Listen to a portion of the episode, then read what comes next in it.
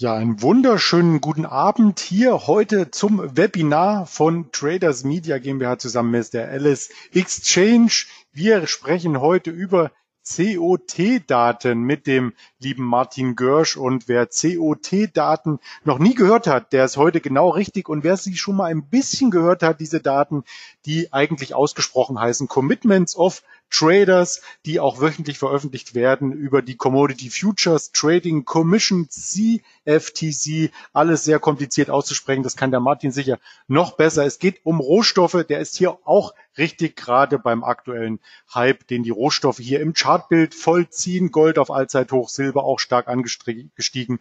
Doch ich möchte nicht vorweggreifen. Erst einmal Hallo Martin, nach wohin?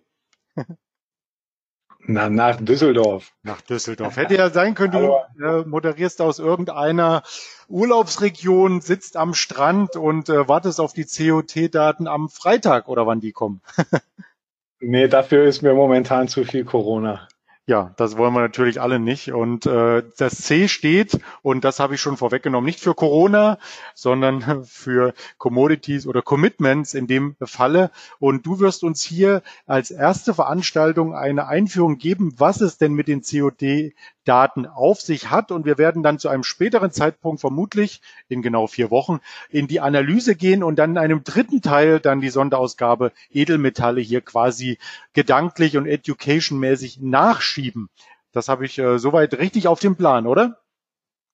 Genau, so und nicht anders ist das geplant. Also wir werden heute eine schöne Einführung machen, so ein bisschen in die Commitments of Traders Daten, was das überhaupt ist, was das für äh, Marktteilnehmer sind, die wir uns da anschauen äh, was man daraus ablesen kann. Da haben wir natürlich in der Stunde jetzt tatsächlich nur Zeit, so ein bisschen die Basics anzureißen.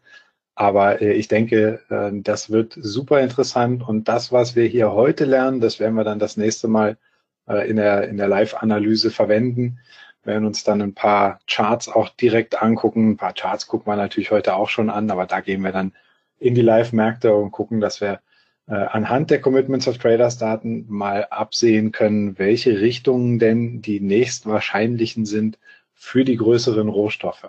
Ja, und natürlich äh, Edelmetalle, ne, momentan in aller Munde. Ich habe auch in der kommenden äh, Traders-Ausgabe tatsächlich noch meinen Strategieartikel äh, speziell für COT-Daten und Edelmetalle. Und das werden wir uns dann natürlich im dritten Teil auch nochmal gesondert anschauen.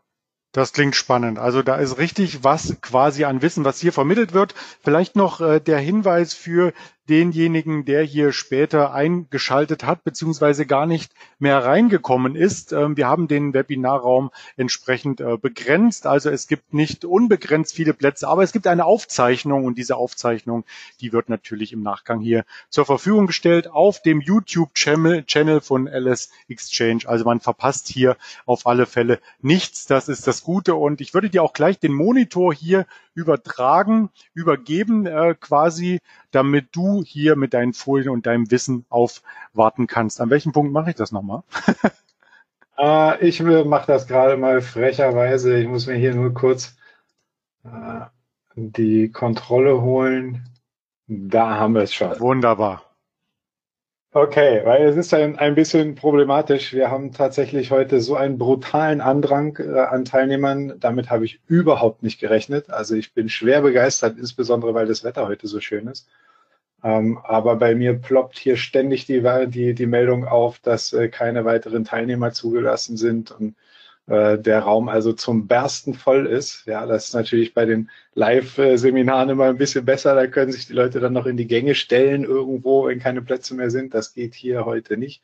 Obwohl wir schon so eine große Lizenz haben, sind wir hier voll. Also von daher äh, Glückwunsch an alle, die sich rechtzeitig eingeloggt haben, die heute mit dabei sind. Und ähm, damit wir nicht zu viel Zeit verschenken, wäre ich so frei und würde einfach mal äh, mit dem Thema starten. Ist das in deinem Sinne, Andreas? Gerne. Ich verfolge gerne die Fragen und den Chat hier. Also wenn es irgendwelche Anregungen, etwaige Vertiefungsfragen gibt, dann äh, sammle ich die im Hintergrund und werde die dann zu gegebener Zeit hier auch entsprechend an dich weitergeben. Sehr gut. Ansonsten habe ich das Fragenfeld hier parallel auch offen. Ich habe das normalerweise auch ganz gut im Blick. Also wenn irgendwas Dringendes ist, äh, was ihr wissen wollt, dann bitte direkt gerne in den Chat. Ähm, auch das noch kurz vorweg. Ich bleibe hier beim Trader-mäßigen Du. Ja, das hat nichts mit mangelndem Respekt zu tun, sondern das ist unter Tradern einfach so üblich. Und ich gehe davon aus, dass alle, die hier heute dabei sind, weil es ja doch ein etwas fortgeschritteneres Thema ist, äh, dass alle, die hier heute dabei sind, auch aktive Trader sind.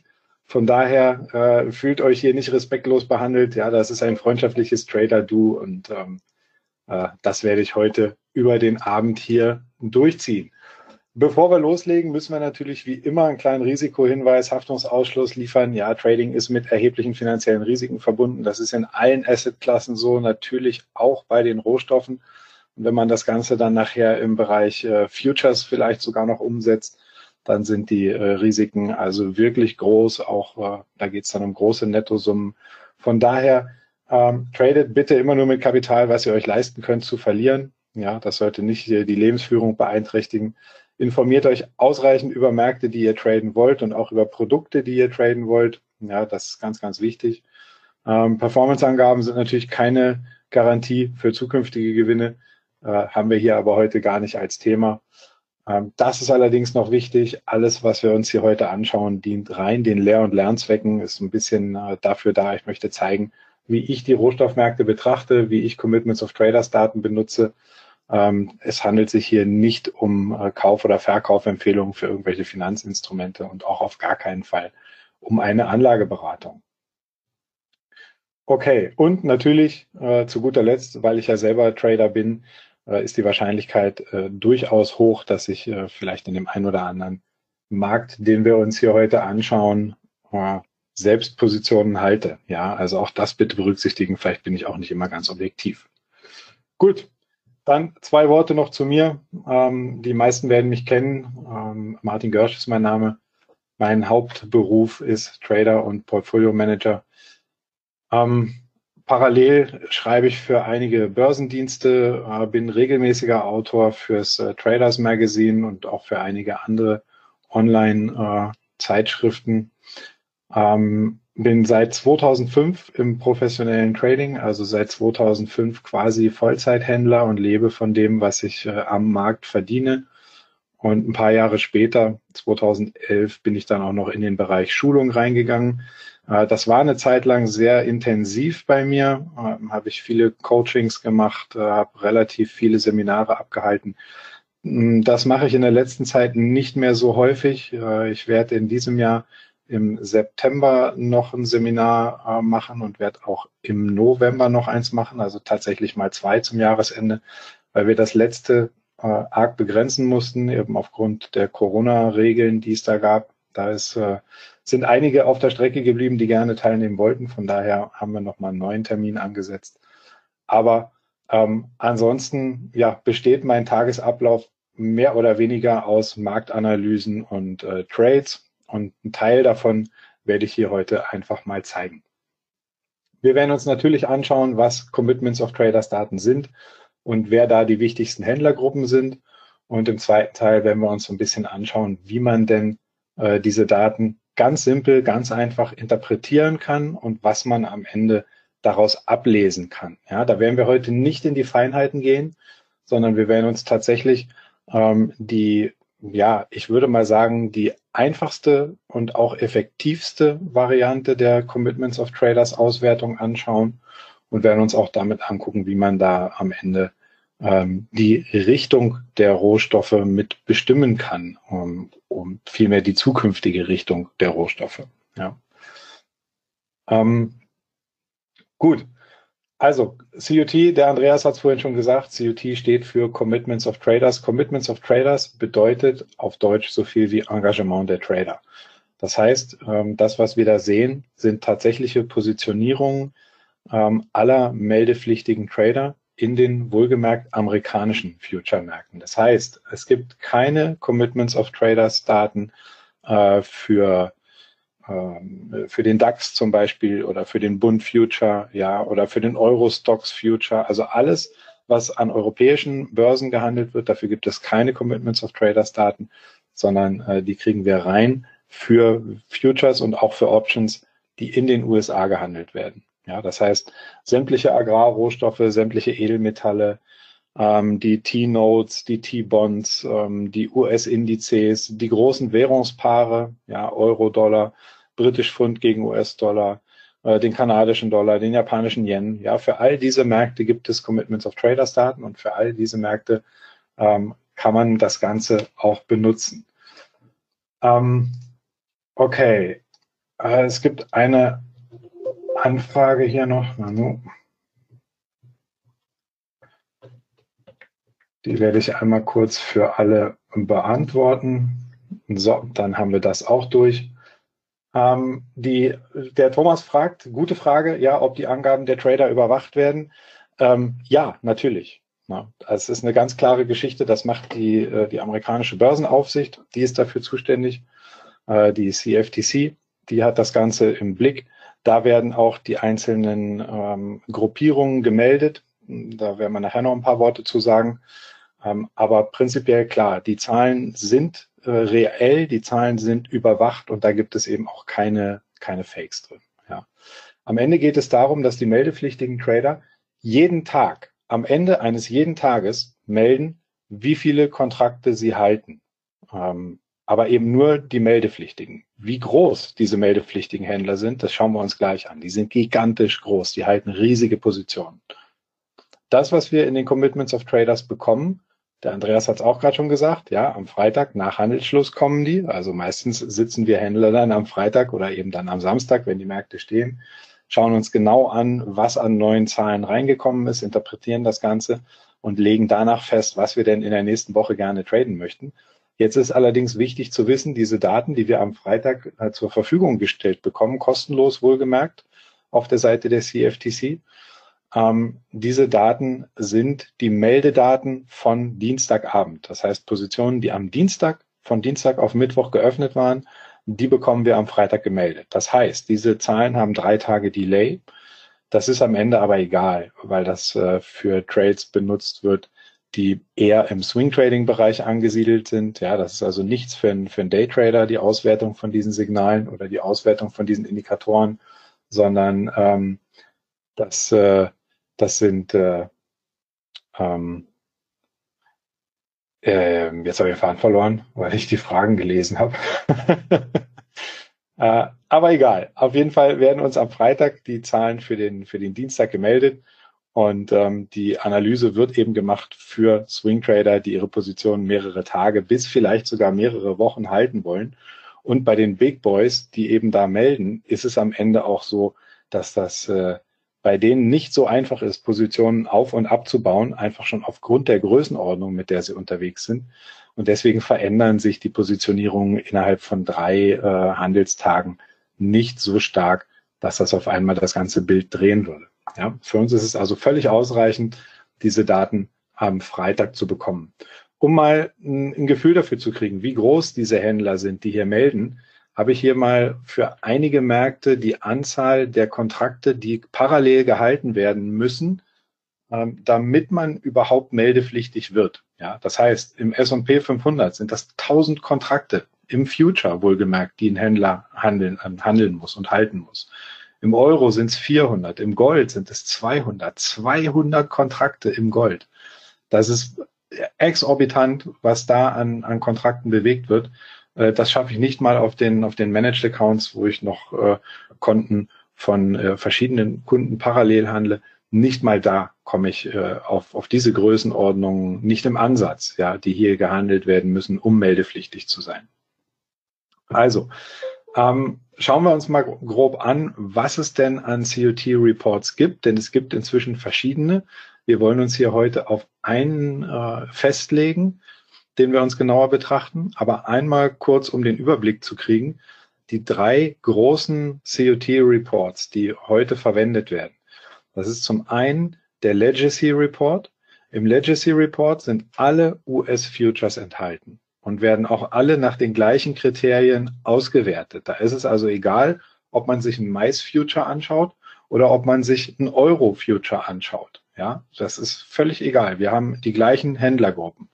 Das ist in einem neueren Report, in diesem Disaggregated, ist das ein bisschen anders. Im Disaggregated Report finden wir nur Rohstoffe.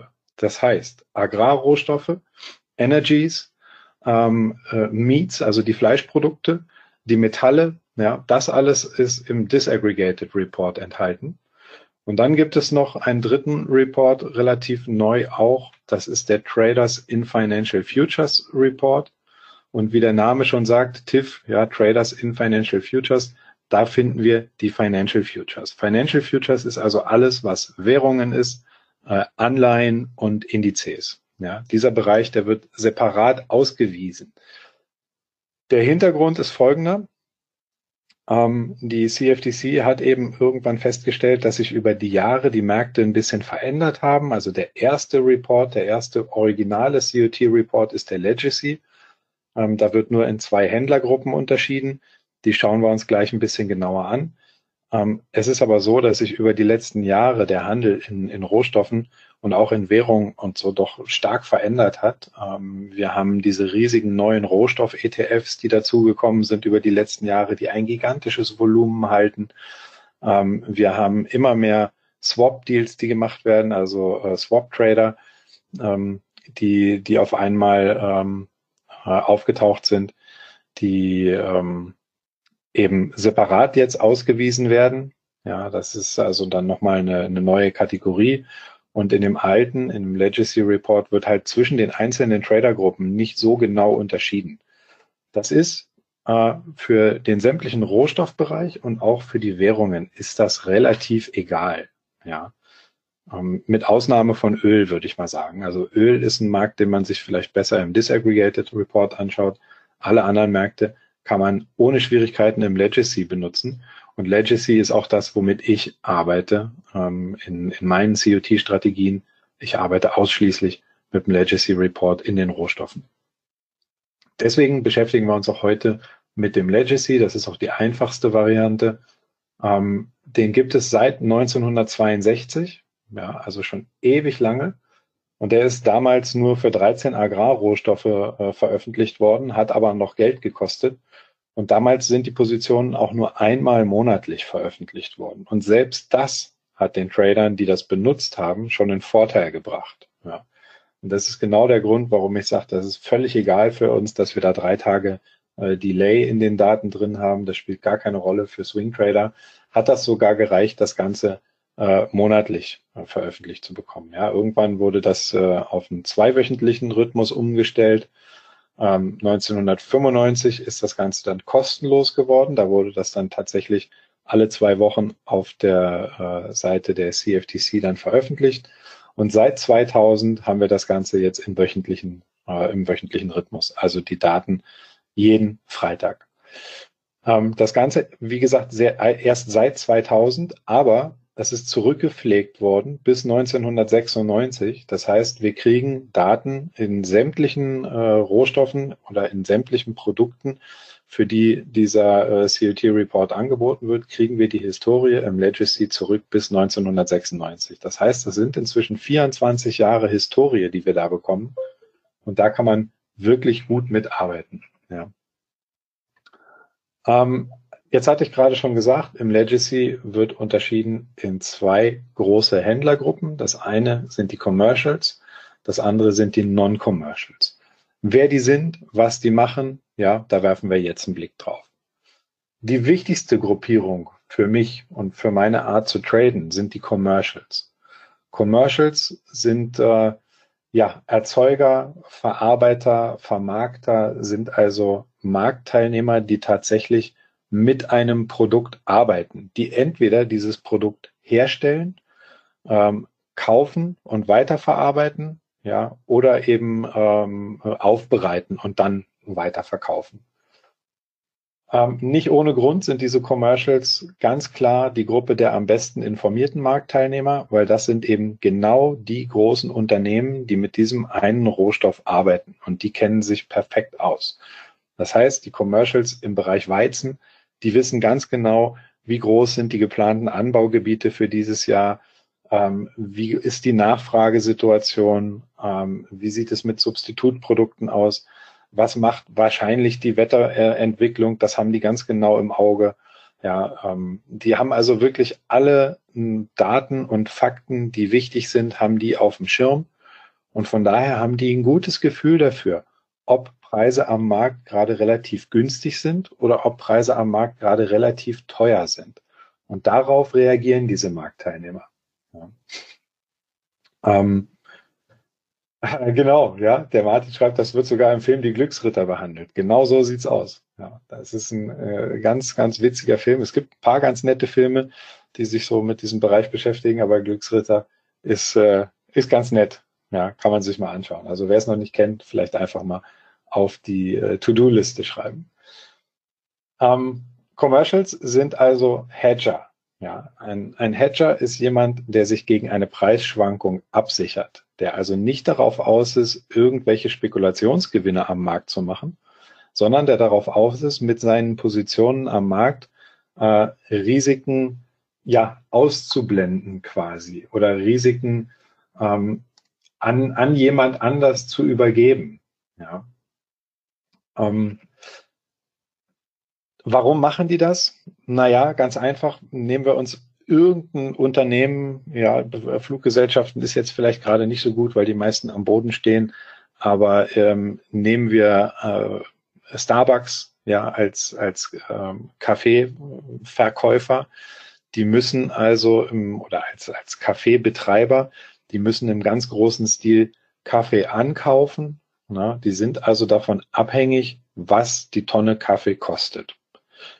Ähm, weil der Becher Kaffee bei Starbucks, der kostet immer das Gleiche. Da ist es egal, ob ihr diesen Monat hingeht oder nächsten Monat oder übernächsten. Ähm, Im Groben kosten die Produkte da immer das Gleiche. Das heißt, Schwankungen im Rohstoffeinkaufspreis können nicht an den äh, Verbraucher weitergegeben werden.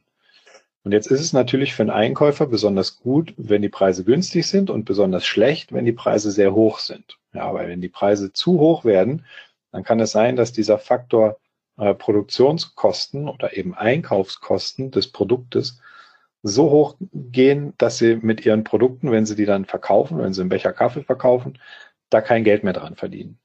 Deswegen ist es für solche Unternehmen sehr wichtig, eine Planungssicherheit äh, im Einkaufskurs oder im Einkaufspreis für das Produkt, mit dem sie arbeiten, zu bekommen. Auf der anderen Seite nehmen wir einen Weizenbauern, ja, der im großen Stil äh, Weizen anbaut und dann natürlich nach der Ernte auch verkaufen will. Der ist davon abhängig, wie zum Zeitpunkt seiner Ernte der Marktpreis für Weizen steht. Er hat ja bestimmte Kosten, ja, seine, seine Gerätschaften, äh, Erntehelfer, whatever, was die alles brauchen, Lagerstätten, ähm, Geräte. Das muss alles bezahlt werden. Er hat also seine Kosten. Der weiß genau, was ihn äh, die Produktion eines Buschel Weizen kostet. Und der will natürlich mit den Produkten, die er verkauft, Geld verdienen. Ja, und ähm, wenn es jetzt auf einmal einen Nachfrageeinbruch gibt und ein Überangebot äh, und es gibt eine Top-Ernte, dann fällt natürlich logischerweise der Preis für Weizen. Und wenn der weit genug fällt, dann kann er vielleicht mit seinen Produkten, die er verkauft, kein Geld mehr verdienen.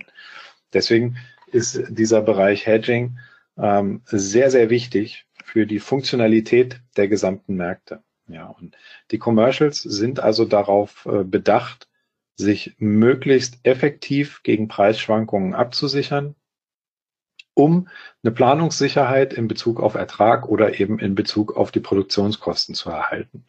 Also das, was die machen, ist, die sichern ihre physischen Bestände oder ihre erwarteten Warenlieferungen ab, indem sie am Finanzmarkt, und jetzt kommt's, Gegenpositionen eröffnen. Ja, das ist ganz wichtig, einmal zu verstehen, wer ist denn bei den Commercials Käufer und wer ist denn Verkäufer. Ja. Ähm, das werden wir uns gleich noch mal kurz äh, ein bisschen genauer anschauen. Ich habe da auch noch mal ein Beispiel mitgebracht. Ähm, also prinzipiell ist für die Positionierung der Commercials ganz wichtig zu wissen, das sind reine Absicherungspositionen. Ähm, und jetzt sind wir nochmal dabei, wer kauft und wer verkauft. Ja, Verbraucher eines Produktes, ja, haben wir gerade gesagt, Starbucks als Kaffeeverbraucher oder ähm, jetzt hier das Beispiel Coca-Cola als Zuckerverbraucher. Ähm, die bauen sogenannte Long Hedges auf. Ja, das heißt, die kaufen den Future, äh, um sich gegen steigende Preise abzusichern. Short-Positionen werden dagegen von Produzenten eines Produkts gehalten. Ne? Der erwähnte, der gerade erwähnte Großbauer als Weizenproduzent, ja, der baut Short Hedges auf, um sich gegen fallende Kurse abzusichern. Ja. Ähm, dazu machen wir jetzt gleich ein Beispiel, wie die das machen und warum die das machen. Ich gucke nochmal kurz in die Fragen. Hm, ah, der Thomas fragt, ganz interessant, dürfen Commercials spekulieren? Ja, natürlich. Ja, das, das kann ja am Ende auch keiner so wirklich kontrollieren. Also es kann durchaus mal sein, dass Commercials, wenn sie der Meinung sind, äh, der Preis eines Produktes ist jetzt so niedrig, dass der mit extrem hoher Wahrscheinlichkeit nicht tiefer fallen wird und die vielleicht Informationen haben, warum dieser Preis in der nächsten Zeit auch wieder steigen sollte, dann können die sich natürlich auch überhedgen. Ja, dann kaufen die vielleicht äh, noch mehr, als sie eigentlich brauchen, um dann am Ende einen kleinen Gewinn noch am Finanzmarkt zu machen. Ja. Ähm, nichtsdestotrotz werden die Positionen, die diese Marktteilnehmer halten, dann äh, als Hedges äh, ausgewiesen. Ja. Das Ganze könnt ihr euch so vorstellen, in dem Moment, wo in, in den USA ein großer Händler ein Konto eröffnet bei einem Broker, gibt er an, ob er commercial ist.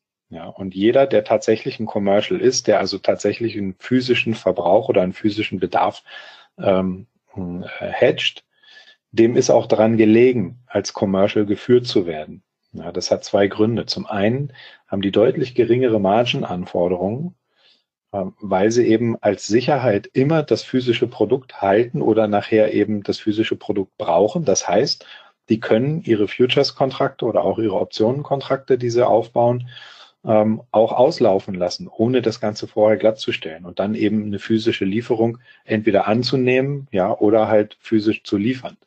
Und durch diese Sicherheit, die sie da bieten, immer ihren Vertrag erfüllen zu können, haben sie eben deutlich geringere Margin-Anforderungen, als die jetzt ein, äh, ein spekulativer Händler hat.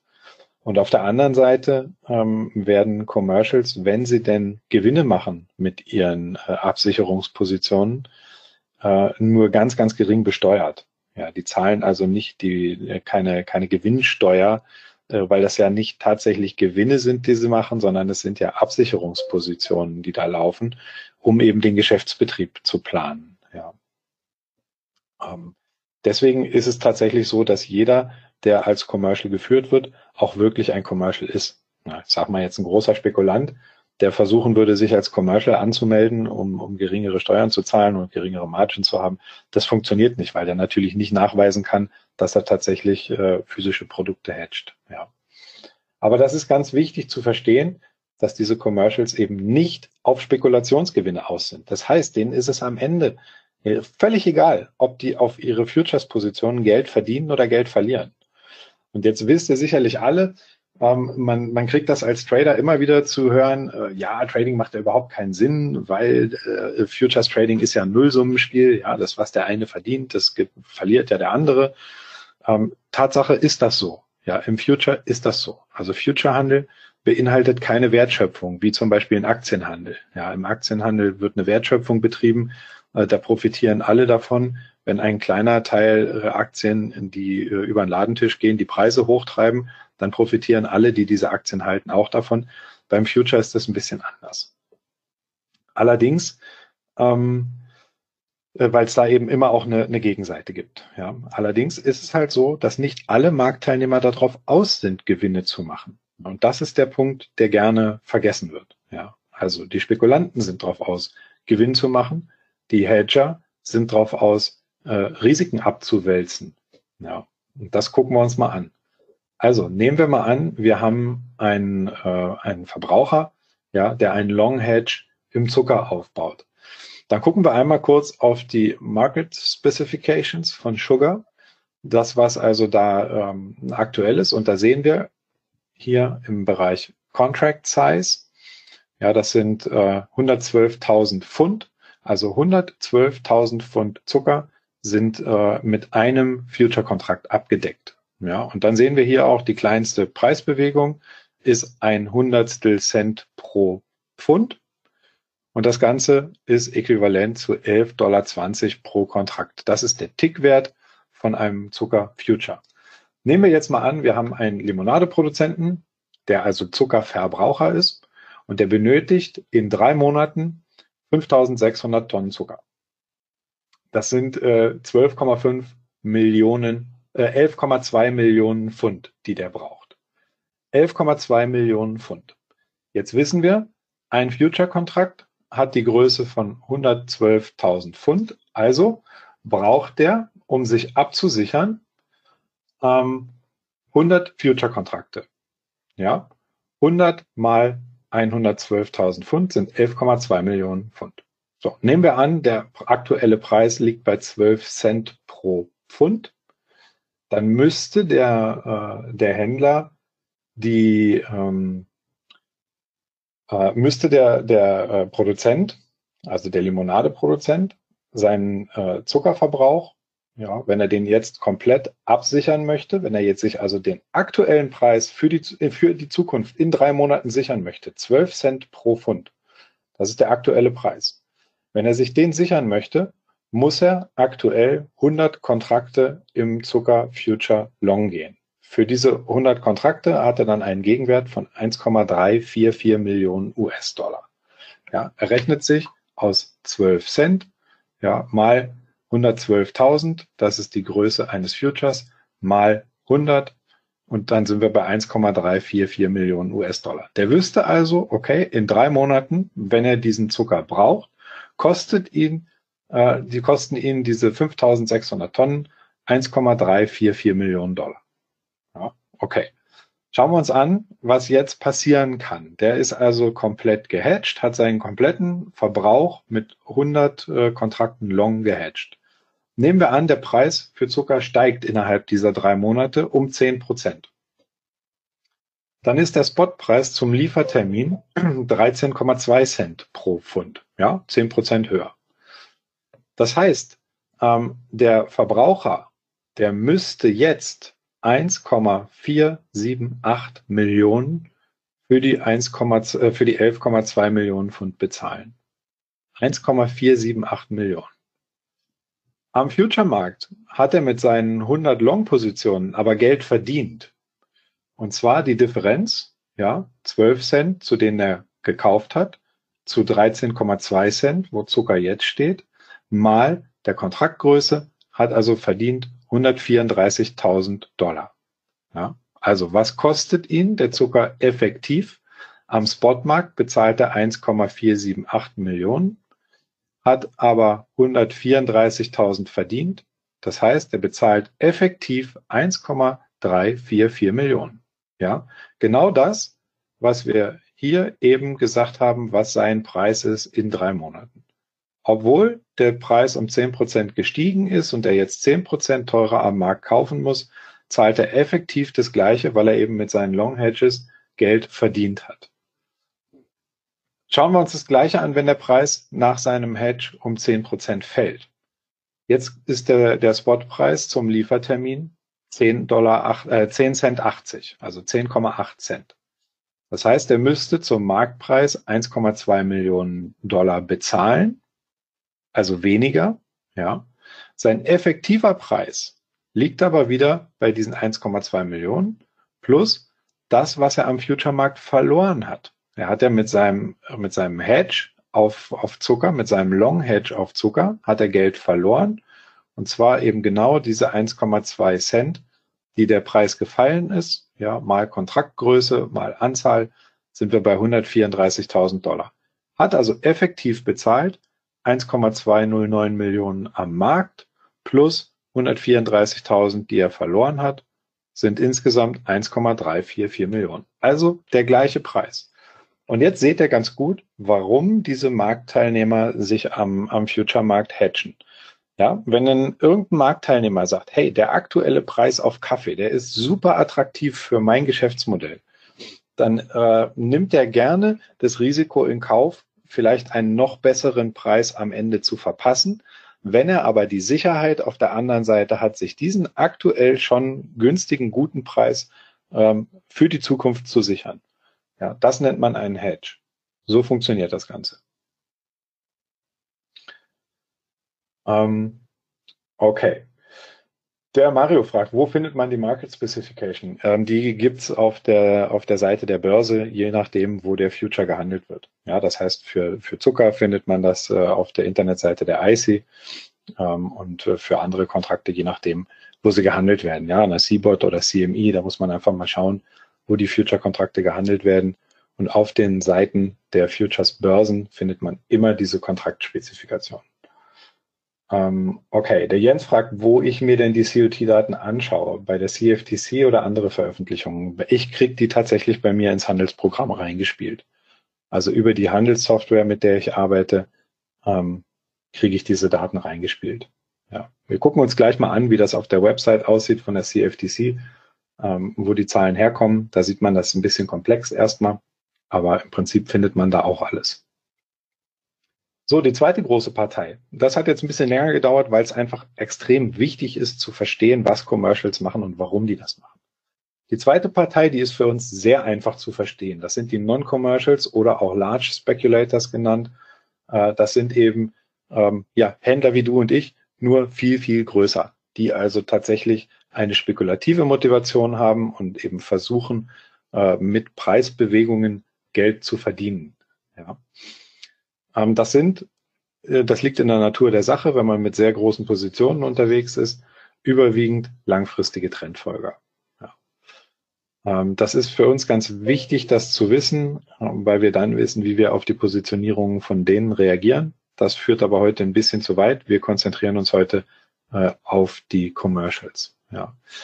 Es gibt noch eine dritte Partei, das sind eben genau die, die nicht meldepflichtig sind. Ja, wir machen ja auch Trades und ähm, wir sind eben klein genug, dass wir nicht melden müssen. Wir fallen hier unter die sogenannten Non-Reportables oder auch Small Speculants. Ähm, das sind eben ganz normale Trader, die aufgrund ihrer geringen Positionsgröße nicht meldepflichtig sind. Jetzt gibt es aber ein großes Problem an dieser Kategorie. Ähm, wir finden hier Trader aus beiden Hauptkategorien. Ja, das heißt, wir finden Trader mit einer spekulativen Motivation. Wir finden aber auch Hedger, die zwar einen physischen Verbrauch oder ein, physisches Produkt hedgen, aber eben nicht in der Größenordnung, dass sie meldepflichtig sind. Das heißt, das ist keine äh, einheitliche Gruppe. Ja, und da macht es durchaus Sinn, ähm, sich für den einzelnen Kontrakt, den man gerade anschaut, mal zu gucken, wie sich diese Marktteilnehmer da verhalten weil gerade bei Märkten, die ein bisschen äh, illiquider oder kleiner sind, haben wir häufig ähm, auch Non-Reportables, die Tops oder Bottoms gut erkennen und gut abfischen können. Ja, weil das eben äh, zum Teil dann doch irgendwie Schweinebauern sind, die dann äh, äh, Schweinehälften handeln, ja, und ähm, oder die sich äh, auf dem, auf dem Sojamehlmarkt äh, für das Tierfutter eben hedgen, aber halt nicht groß genug sind, in eine, in eine Größenordnung zu kommen, dass sie meldepflichtig werden. Ja, aber die wissen trotzdem gut Bescheid und haben äh, oft auch ein gutes Marktfeeling. Also das ist ein weit verbreiteter Irrglaube, dass die Small Specs immer falsch liegen und man die countern sollte. Ähm, das, davon würde ich definitiv von abraten. Ja. Okay, so sieht das Ganze aus. Ja, wenn man jetzt auf die Seite der CFTC geht und sich einen, einen Kontrakt hier raussucht, ich habe jetzt hier einfach mal den Sugar rausgenommen, ähm, so wird das Ganze äh, dargestellt auf der Seite der CFTC, wohlgemerkt in der einfachsten Übersicht im Short-Format. Ja, das reicht aber auch. Das ist also der Legacy Report im Short-Format. Für das, was ich mache, reicht das. Ähm, und ich will jetzt einmal kurz die Aufmerksamkeit auf diese äh, Kategorie lenken, die wir uns hier anschauen, nämlich die Commercials. Ähm, und da finden wir direkt darunter zwei Spalten. Einmal steht da Long, einmal steht da Short und da sehen wir, welche Kontrakte geöffnet sind oder wie viele. Ja, die haben also momentan, ähm, das ist der letzte COT-Report hier vom 21.07. sind die Zahlen. Ähm, da äh, sehen wir, dass die Commercials momentan 542.000 Kontrakte in die Long-Richtung geöffnet haben und 714.000 Kontrakte in die Short-Richtung.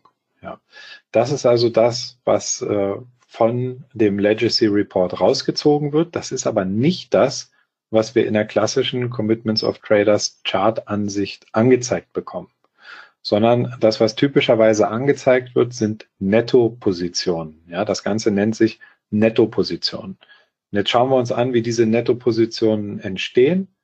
Wir nehmen diese 542.000 Kontrakte auf der Long-Seite, ziehen die 714.000 Kontrakte auf der Short-Seite ab ja, und bleiben, ähm, äh, kommen dann zu einem Ergebnis von minus ungefähr 172.000 Kontrakten.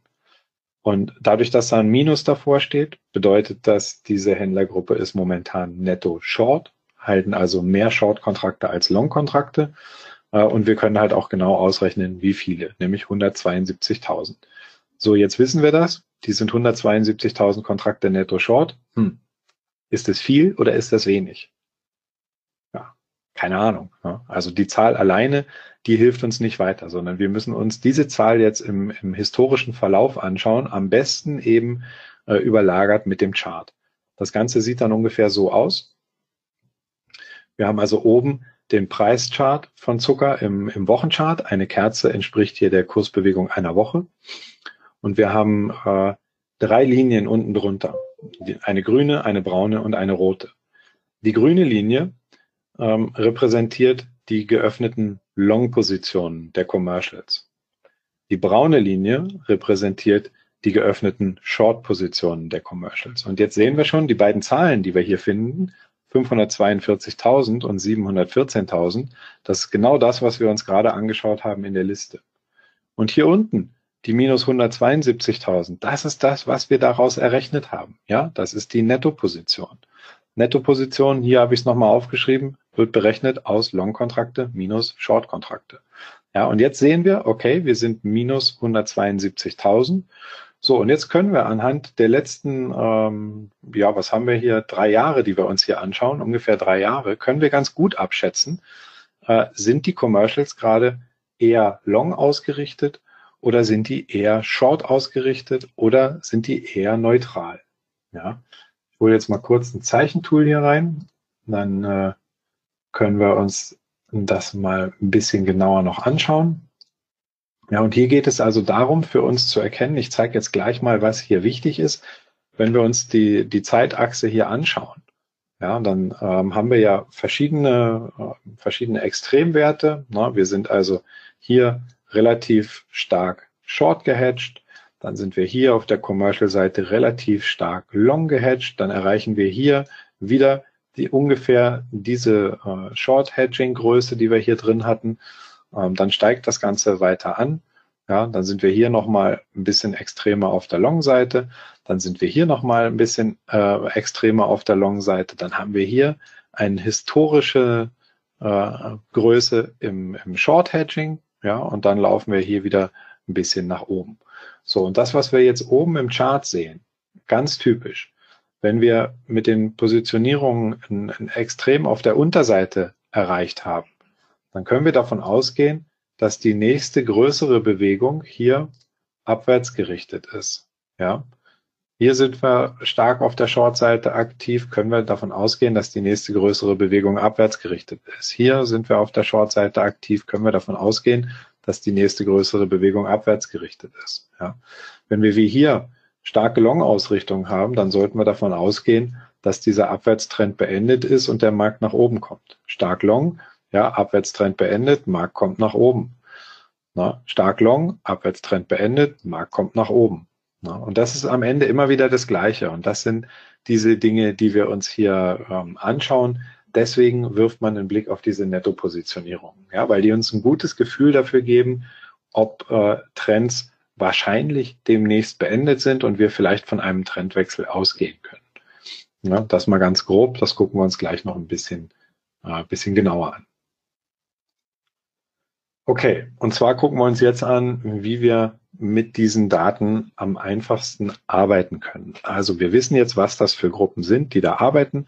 Das sind zum einen Hedger, die eben nicht auf Preisschwankungen aus sind, sondern denen es darum geht, äh, zu hedgen. Ja, und da, deswegen ist das Ganze auch so, ich zeige das nochmal kurz, deswegen ist das Ganze auch ganz typisch so, dass wir in steigende Kurse sehen, dass die Commercials sich immer mehr auf der Short-Seite hedgen. Warum ist das so? Naja, wir hatten es gerade gesagt, ja, wenn die Preise jetzt hier oben ankommen und wir haben äh, Marktteilnehmer, für die diese Preise sehr gut sind, weil sie teuer verkaufen können, dann äh, fangen die an, Short Hedges aufzubauen. Das heißt, die sichern sich ab gegen möglicherweise fallende Kurse, zu denen sie dann weniger Geld kriegen würden für ihre Produkte. Ja, und je weiter der Preis steigt, ja, umso mehr Anleger oder umso mehr äh, Hedger bauen hier Short Hedges auf, weil sie der Meinung sind, a, der Preis ist schon sehr gut historisch, ja, es gab lange nicht mehr so hohe Preise und b, je mehr Marktteilnehmer ähm, auf der Produzenten- äh, oder Verbraucherseite anfangen zu antizipieren, dass die Preise in der nahen Zukunft wieder fallen sollten, umso mehr Short Hedges werden aufgebaut. Und das ist genau das, was wir hier sehen. Und wenn wir da in Extrembereiche kommen, dann wird das für uns als äh, Trader interessant, da zu agieren. Ja. So, wie machen wir das? Naja, ähm, eigentlich ist es ganz simpel. Wir haben uns gerade die Netto-Positionierung angeschaut. Das war diese dicke rote Linie, die sich da nach oben und unten bewegt hat. Das ist die Anzahl der äh, geöffneten Netto-Positionen oder Netto-Kontrakte ähm, von den Hedgern. Das ist aber ein bisschen mühselig, ja. Man muss sich dann immer die, die ganze Kurshistorie anschauen, muss gucken, ah, waren wir da schon mal extremer, wie haben die da reagiert und so weiter. Und dafür gibt es ein, ein ganz einfaches Hilfsmittel, was uns äh, in die Lage versetzt, zu gucken, wie die aktuelle Positionierung ähm, innerhalb eines bestimmten Zeitraumes sich zum Durchschnitt, also dann zum Minimum und Maximum verhält. Ja, um besser abzuschätzen, ob wir gerade eine Extrempositionierung äh, am Markt haben oder nicht. Und dafür gibt es einen Indikator, der nennt sich COT-Index. Ähm, den hat der Larry Williams damals entwickelt. Äh, sehr einfach, ja, im Prinzip macht er nichts anderes als eine ganz normale Stochastik hier daraus zu bauen. Er nimmt also äh, die aktuelle Nettoposition, das wären jetzt im Sugar diese minus äh, 172.000. Dann äh, schaut er sich an, was die größte ähm, Netto-Short-Positionierung war, was also das, das negativste, die negativste Positionierungsgröße innerhalb eines bestimmten Zeitraums war und schaut sich an, was die höchste Positionierung, also die bullischste Positionierung innerhalb eines bestimmten Zeitraums war. Und das, was jetzt passiert, ist, die aktuelle Position wird ins Verhältnis gesetzt zum Minimum und Maximum. Und dann bekommen wir einen Oszillator, der zwischen 0 und 100 oszilliert. Und wenn er auf der 0 steht, dann heißt es, das ist äh, die, die bearishste Grundausrichtung, die die Commercials in diesem Zeitraum inne hatten. Und wenn er auf 100 steht, dann ist es die bullischste, die sie in diesem Zeitraum inne hatten. Also dann haben wir die höchsten Long Hedges am Markt. Ja. Und das Ganze kann man jetzt über einen bestimmten Zeitraum betrachten. Ja, etabliert hat sich da so ein bisschen sechs Monate für die kurzfristigeren Trades und drei Jahre für die langfristigen Trades. Und das gucken wir uns jetzt mal an. Also ganz typisch. Wenn ihr der Meinung seid, ihr habt irgendeinen Indikator gefunden, der euch einen Edge bringt, also einen Vorteil, dann empfehle ich euch, das Ganze mal so anzuschauen, dass ihr den Preischart ausblendet, euch nur den Indikator anschaut und anhand des Indikators guckt, was liefert der denn für Signale und dann schaut ihr im Nachgang, ob das tatsächlich am Preis so gelaufen ist, wie ihr das erwartet habt oder eben nicht. Wenn man nämlich direkt dazu den Preischart sich mit anschaut, dann sieht man häufig das, was man gerne sehen möchte und das, wo es nicht funktioniert hat, äh, das übersieht man dann auch gerne mal. Ja.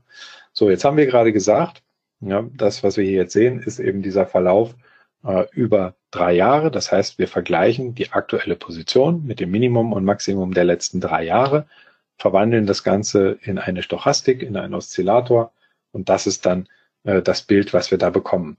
Und die, die typische Auswertung, die typische, das typische Setup, was wir sehen wollen, Extrempositionierungen, ja, heißt, wenn wir die jetzt hier auf der Unterseite haben, wir sind mit dem Wert unter 10, dann bedeutet das, wir haben ähm, sehr viele Short Hedges im Markt.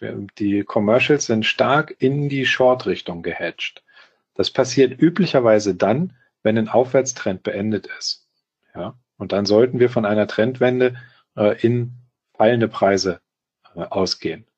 Auf der Oberseite, wenn wir über 90 sind, ja, dann passiert normalerweise genau das Gegenteil. Über 90 kommen wir typischerweise dann, wenn ein Abwärtstrend beendet ist oder demnächst beendet sein wird ähm, und die Trendrichtung sich dreht. Und das ist das, was wir als Händler hier versuchen wollen, aus dem Markt zu lesen.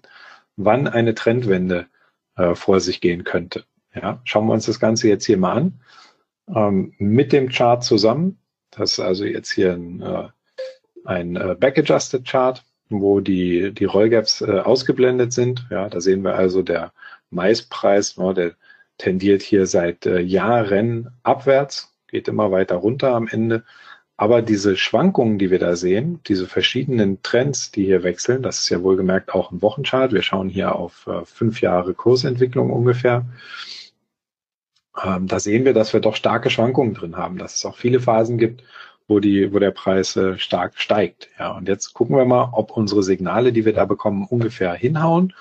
Na, und auffällig ist eben ganz häufig, immer wenn wir in diese Extrembereiche hier laufen, wenn wir hier unten im Indikator die Bodenbildung haben, dann haben wir meistens auch die Top-Bildung im Markt und dann ist die nächste größere Bewegung in die Abwärtsrichtung. Ja, hier das gleiche, Bodenbildung im Indikator, Top-Bildung im Preis und die nächste größere Bewegung ist abwärts.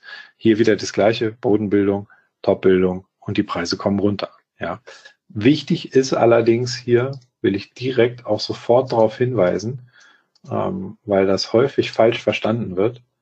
Es ist wichtig zu wissen, dass nur weil wir hier in diesen Extrembereich reinkommen, dass es noch nicht heißt, dass wir sofort eine Position aufbauen. Weil wenn wir uns das hier anschauen, dann sind wir hier schon das erste Mal in den Extrembereich gelaufen. Die Preise steigen aber noch drei Wochen weiter. Ja. Hier ist es noch extremer. Hier sind wir das erste Mal in den äh, Extrembereich gelaufen. Dann ging es zwar zwei Wochen runter, aber dann ging es erstmal noch ein paar Wochen weiter rauf, bevor die größere Bewegung kam. Ja, das heißt, ganz klar, dieser Indikator ähm, ist äh, kein, kein Timing-Indikator. Ja, der ist nur dafür da, abzuschätzen, ob man in einer bestimmten Situation ähm, eher noch Long Trades aufbauen sollte und weiter eben in die Long-Richtung traden oder ob man anfangen sollte, Long-Positionen glatt zu stellen, aufzulösen und sich auf die Lauer zu legen für einen vernünftigen Short-Einstieg. Und das Ganze macht man dann gerne äh, charttechnisch oder mit irgendwelchen anderen Indikatoren. Ja. Auf der anderen Seite, wenn wir jetzt sehen, wir kriegen eine Top-Bildung im Indikator, dann haben wir ganz häufig auch eine Bodenbildung im Preis. Ja. Ähm, hier sehen wir eben auch wieder, das Ganze kann sich lange hinziehen. Ja, wir haben hier den Ausbruch gehabt über äh, eine fallende Trendlinie, im Prinzip den Ausbruch aus so einem Dreieck. Das ging eine Woche kurz rauf, dann sind wir nochmal deutlich äh, runtergekommen. Ja, dann ging es hier nochmal zwei Wochen rauf. Wir sind nochmal deutlich runtergekommen. Und erst das nächste Signal hier, das hat wirklich die Trendwende gebracht und es ging die nächsten Monate äh, deutlich nach oben und wir haben hier 25 Prozent Preissteigerung gesehen. Ja, hier war es ein bisschen einfacher. Ne, in dem Moment, wo hier die Trendlinie gefallen ist, wir über die Trendlinie drüber gegangen sind, ging hier die, die Party los im Mais und äh, der Boden war drin. Ja, und das Ganze ging dann eben auch tatsächlich bis hier oben, wo wir dann unten in die, entgegenges in die entgegengesetzte Richtung in die Extremposition gelaufen sind. Ja. Also es ist wohlgemerkt kein 100% Trefferindikator, darum geht's aber auch nicht, sondern wir haben hier die Möglichkeit, äh, Trendwenden frühzeitig zu antizipieren und schöne Trades aufzubauen in die nächstgrößere Trendrichtung. So, jetzt habt ihr vielleicht gesehen, ja, die, ähm, die Charts hier, die sind September 2019 beendet. Die kommen aus einem Seminar von mir, wo ich die so gezeigt habe. Da waren wir dann zu diesem Zeitpunkt hier bei äh, 3,90. Jetzt schauen wir einfach mal kurz, wie sich das Ganze danach weiterentwickelt hat. Ja, das ist jetzt der aktuelle äh, Chart. Wir haben das Ganze eben gehabt bis äh, September 19, das heißt bis hier. Ja, und jetzt gucken wir mal, da wo ähm, der nächste Extremwert reingekommen ist, ja, hier sind wir zum ersten Mal wieder über diese äh, Extrempositionierung gelaufen. Das heißt, wir sollten in diesem Bereich hier an dieser Stelle davon ausgehen, dass wir eine Trendwende sehen, nachdem wir hier wirklich dynamisch gefallen sind. Und in diese dynamisch fallenden Preise haben die Commercials ihre Long Hedges aufgebaut und wo die im, äh, im Vergleich, im historischen Vergleich am Extrem waren, da ging dann auch ziemlich zeitnah die Bewegung los und wir haben sehr stark steigende Kurse gesehen hier äh, im Mais. Okay, das Ganze geht wohlgemerkt nicht nur bei ähm, Commodities, das geht hier auch bei Währungen zum Beispiel. Ich habe jetzt hier meinen mexikanischen Peso drin ähm, und ich möchte hier zwei Sachen ähm, gleichzeitig zeigen. Zum einen, dass das Ganze eben auch im Bereich der Financials funktioniert. Zum anderen, dass wir über die Veränderung dieses ähm, äh, COT-Index-Indikators, die Veränderung der Zeiten, die wir hier drin haben, ähm, die Opportunitäten ähm, steuern können. Opportunitäten heißt jetzt in dem Fall die Trading-Chancen, die wir kriegen. Ja, gucken wir uns mal hier einfach die, die Drei-Jahres-Ansicht an. Na, dann sind wir äh, hier einmal in einen äh, Short-Bereich gelaufen, ja, und sind dann hier nochmal in einen Short-Bereich gelaufen, sind hier nochmal in einen Short-Bereich gelaufen und haben über diese gesamten Monate, die wir uns hier anschauen, kein Long-Setup im Markt. Wir sehen aber, dass die Kurse immer mal wieder auch deutlich nach oben gedreht haben.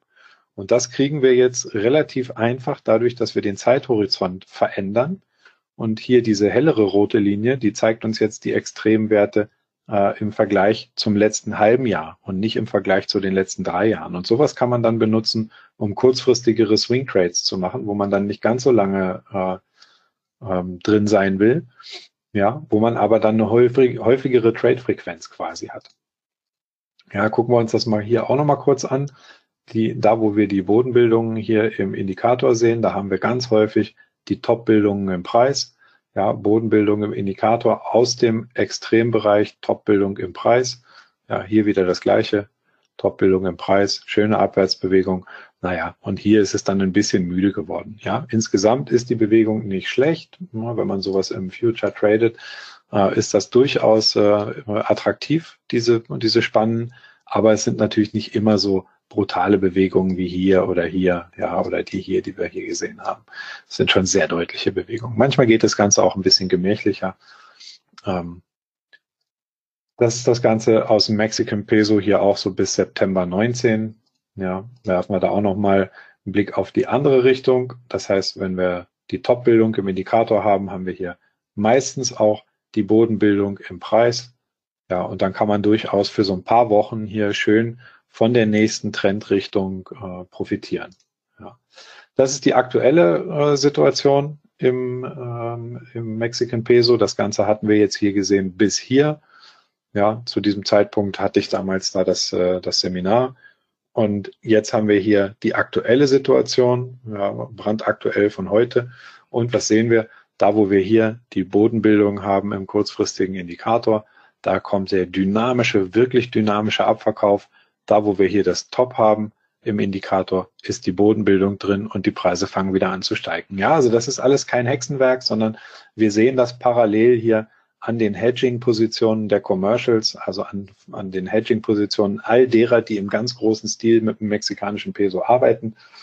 Ähm, und äh, die haben ein ganz genaues Auge darauf, wie sich in der näheren Zukunft wahrscheinlich die Preise entwickeln. Und wenn wir sehen, dass wir hier in ein äh, historisches äh, Short Hedging kommen oder in ein extremes Short Hedging, dann sollten wir davon ausgehen, dass es nicht mehr lohnt, hier für die letzten paar Wochen noch long zu sein, sondern wir gucken uns dann eher an, wo finden wir einen sinnvollen Einstieg, ja, beim Ausbruch aus dem Trendkanal, wo finden wir einen sinnvollen Einstieg in die Short-Richtung, nehmen das Ganze in die Short-Richtung mit. Hier auf der Unterseite, na, wir sehen, wir kommen in ein extremes äh, Long-Hedging, schauen uns auch hier gerne dann mal an, was sich denn hier charttechnisch entwickelt. Ja, kommen hier in Dreieck, kaufen den Dreiecksausbruch und können hier drei Wochen äh, super schön von steigenden Kursen partizipieren. Ja. Also, so sieht das Ganze aus. Ähm,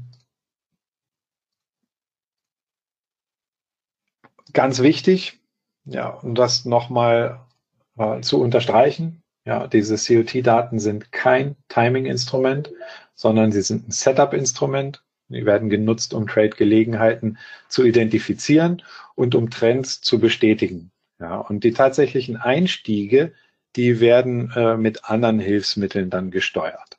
Das Gute daran ähm, ist, wir haben langfristige und kurzfristige Daten. Langfristige bieten gute Hinweise, also wenn wir uns das im Vergleich auf drei Jahre anschauen, bieten gute Hinweise auf längerfristige Trendwechsel.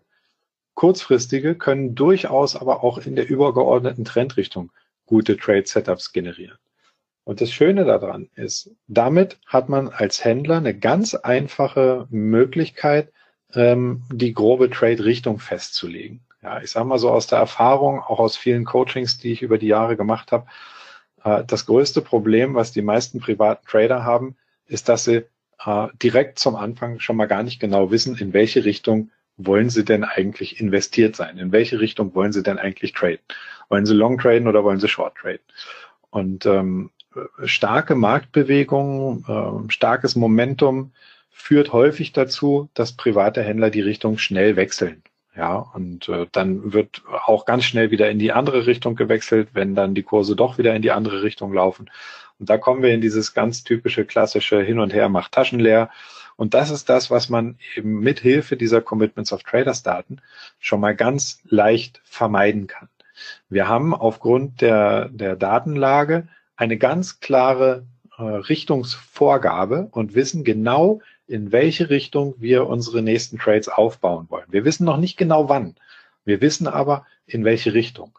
Und das Schöne daran ist, dass es dann am Ende relativ egal ist, ja, ob ihr eine Markttechnik benutzt ähm, und ähm, äh, höhere Hochs und, und höhere Tiefs abwartet für einen neuen Aufwärtstrend, ob ihr eine Charttechnik benutzt, ja, und sowas wie diese Dreiecksausbrüche oder Ausbrüche äh, aus Trendkanälen handelt oder SKS-Formationen oder ob ihr mit Elliott Waves arbeitet äh, oder mit Fibonacci Retracements. Es spielt überhaupt keine Rolle, ja.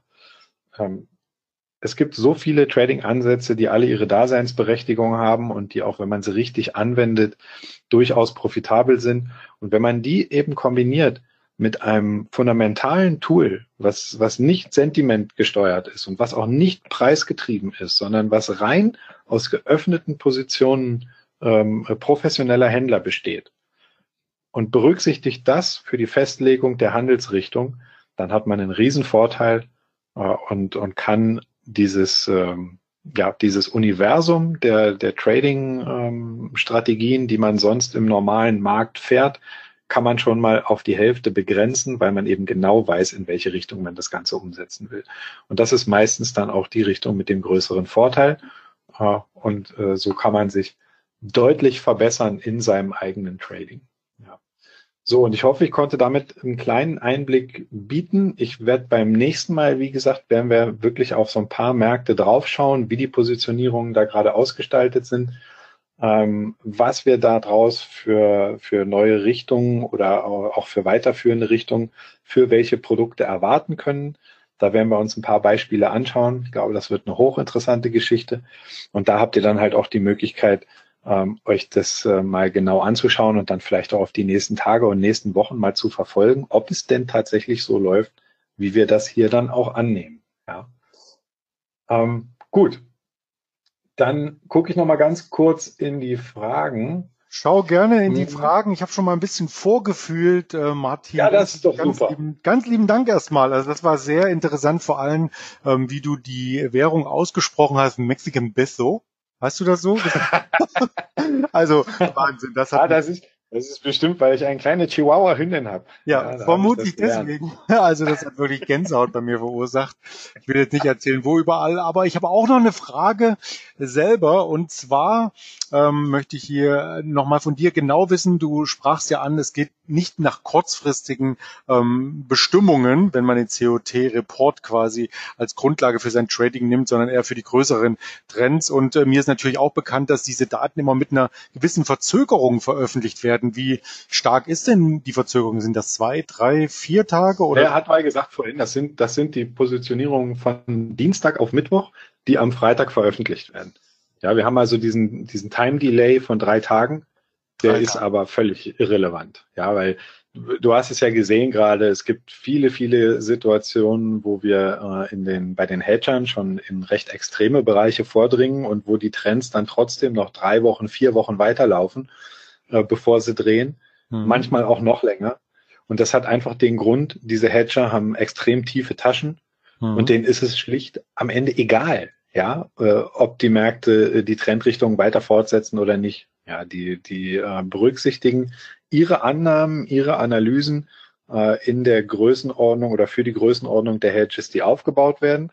Wenn die aufgebauten Hedges von der Größenordnung her sehr groß sind, dann geht die Mehrzahl der Hedger von einem Trendwechsel aus. Und dann ist es auch sehr wahrscheinlich, dass der demnächst kommt. Aber das kann eben durchaus mit einigen Wochen Verzögerung auch sein. Und deswegen spielen diese drei Tage, die wir da Verzögerung haben, überhaupt keine Rolle.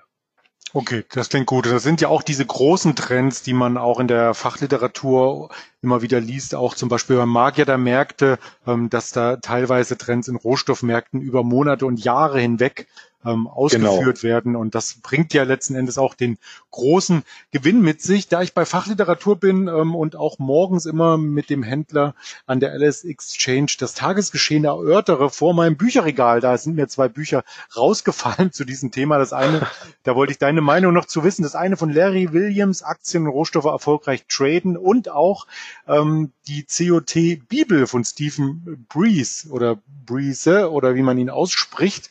Ähm, hast du da einen Favoriten, wenn man sich da noch weiterbilden möchte, abseits der Webinarreihe von uns? Ja, das sind eigentlich schon Klassiker, äh, die du da genannt hast. Ich sag mal, der Larry war der Erste, der das damals gemacht hat. Da habe ich das auch vor vielen, vielen Jahren gelernt, direkt in Amerika bei Larry Williams.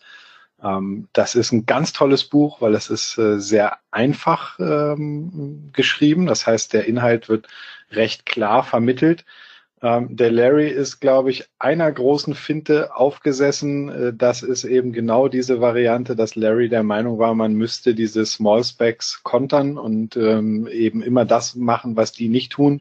Das ist eben leider nicht in allen Märkten richtig. Wenn man das ein bisschen ausklammert, alles andere, was da drin steht, ist super. Muss man allerdings schauen, dass man das auf Deutsch noch bekommt, ist recht selten geworden. Mhm. Ähm, und äh, ich bin eh ein Freund von Originalliteratur. Ich, wer es kann, sollte sich das auf Englisch anschauen. Der Steve Breeze, der führt das Ganze noch mal eine Ecke weiter.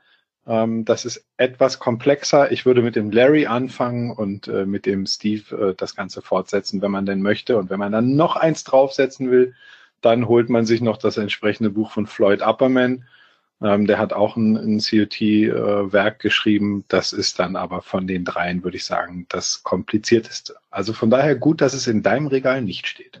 Okay, also das wäre wahrscheinlich auch für mich zu hoch, ähm, weil ich lausche da lieber dir und du hast auch viele Komplimente hier bekommen. Äh, danke für die vielen Feedbacks, dass das auch sehr verständlich und vor allem in einer ruhigen Art und Weise dargeboten wird. Vielleicht noch als Hinweis, ich werde das mal beobachten. Bei Amazon gibt es nämlich die äh, COT Traders Bibel, also von den Stephen Breeze und da gibt es noch ein Exemplar für 153 Euro. Mal sehen, ob das morgen noch da ist. Vielleicht hat sich jemand bestellt. Also ich habe es hier im Schrank stehen in der Originalausgabe. Also alles gut. Ähm, fand sehr ich auch, äh, sehr spannend und äh, bedanke mich bei dir für diesen ersten von drei Teilen und die anderen werden wir selbstverständlich hier nachreichen. Vor der Winterphase, bevor der erste Schnee fällt, werden die nächsten stattfinden. Die genauen Termine geben wir natürlich noch bekannt, schreiben auch jeden an, der hier teilgenommen hat und jeder hat natürlich auch noch die Aufzeichnung vorliegen, die wir auf den YouTube-Kanal der LS Exchange hochladen werden. Also hier geht nichts verloren und noch einmal sorry an alle, die nicht mehr reingekommen sind. Auch die müssen mit der Aufzeichnung vorlieb nehmen, doch die ist natürlich ähm, zeitnah verfügbar. Dafür stehen wir mit unserem Namen, nicht wahr, Herr Görsch? genau. Und falls noch Fragen sind, ja, gerne. Hier steht eine E-Mail-Adresse. Äh, wenn irgendjemand noch eine Frage hat, die hier nicht beantwortet worden ist, gerne auch einfach per E-Mail klimpern. Wenn ich Zeit habe, äh, dann beantworte ich das auch. So machen wir das. Alles klar. Dann äh, ganz lieben Dank. Ähm, Nochmal schnell Abendbrot genießen. In einer Stunde kommt die SUS-Notenbank-Sitzung FED.